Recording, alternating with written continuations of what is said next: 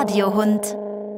Kinderdamen, Herren und Welpen, es ist ja leider so, dass es Zeiten gibt, wo euren armen Rudi ganz gehörig der Alp drückt. Sprich, ich habe Albträume. Um dagegen anzugehen, habe ich beschlossen, mich den Ängsten zu stellen. In den nächsten Wochen werde ich mich deshalb ein bisschen mit berühmten Monstern beschäftigen. Unterstützt von dem Schauspieler, Regisseur und Filmfan Rüdiger Henschel. Heute beschäftigen wir uns mit dem vielleicht berühmtesten Monster, das es gibt. Es hat einen quadratischen Kopf, Nähte überall und Schrauben. Und es heißt Frankenstein. Also dann, herzlich willkommen zur ersten Folge von Rudy's Monsters. Also, Rüdiger, los geht's. Was wissen wir denn alles über der weltberühmtestes Monster Frankenstein? Also das Monster selber ist ja nicht Frankenstein, sondern Frankenstein steht für den Erschaffer des Monsters. Das Monster bei Frankenstein ist eigentlich nur das Monster oder die Kreatur. Oh, stimmt ja. Mein Fehler. Wem verdanken wir denn jetzt also die Geschichte von Frankenstein und seiner Kreatur?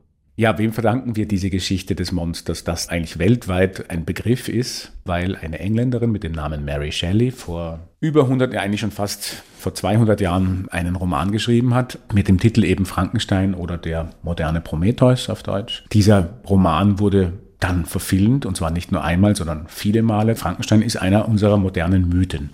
Jetzt ist es ja mit Mythen so, dass die oft irgendwelche Ursprünge haben. Wie schaut's denn da mit Frankenstein aus? Ist das Mary Shelley ganz allein eingefallen oder gibt's da irgendwelche Vorlagen?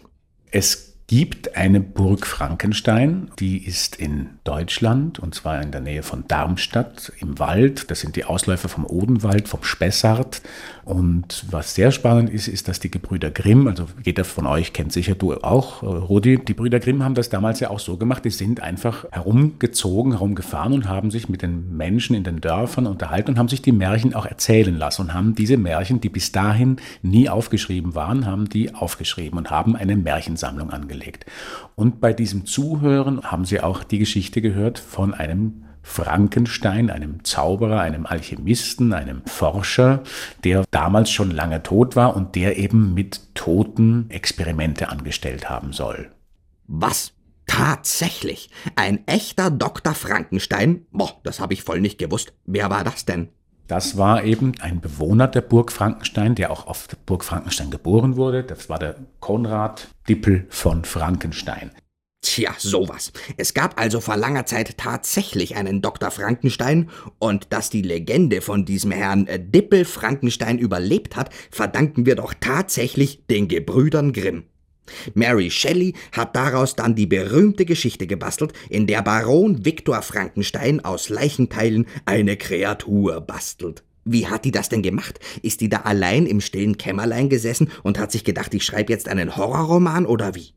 Die Mary Shelley war also aus gutem Hause, ihr Freund auch, und die haben eine Kontinentalreise gemacht, so nannte man das. Die Engländer sind auf den Kontinent, England ist ja eine Insel, und da sind sie eben durch Deutschland gereist, durch Österreich, durch die Schweiz, und in der Schweiz haben sie im Genfersee Halt gemacht und haben einen Freund besucht, den Lord Byron, der damals auch ein sehr bekannter Dichter, Schriftsteller war. Irgendwann hat dann der Lord Byron vorgeschlagen, so, und jetzt verbringen wir den Abend damit, dass sich jeder von uns eine Geistergeschichte ausdenkt und erzählt. Und das hat sie irgendwie so in eine Kreativität hineingebracht, dass sie beschlossen haben, so, und jetzt muss jeder von uns auch sowas schreiben. Und die Mary Shelley hat eben angefangen, ihren berühmten Roman Frankenstein zu schreiben.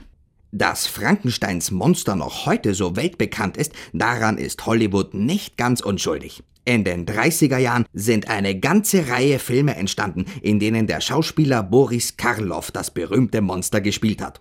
Und sein Gesicht, also ich meine natürlich seine Maske, quadratischer Kopf, Nähte und Bolzen war es, die aus Frankensteins Monster das vielleicht berühmteste Monster der Filmgeschichte gemacht hat. Das war die erste Ausgabe von Rudy's Monster. Morgen beschäftige ich mich mit den Kreaturen der Nacht, den Vampiren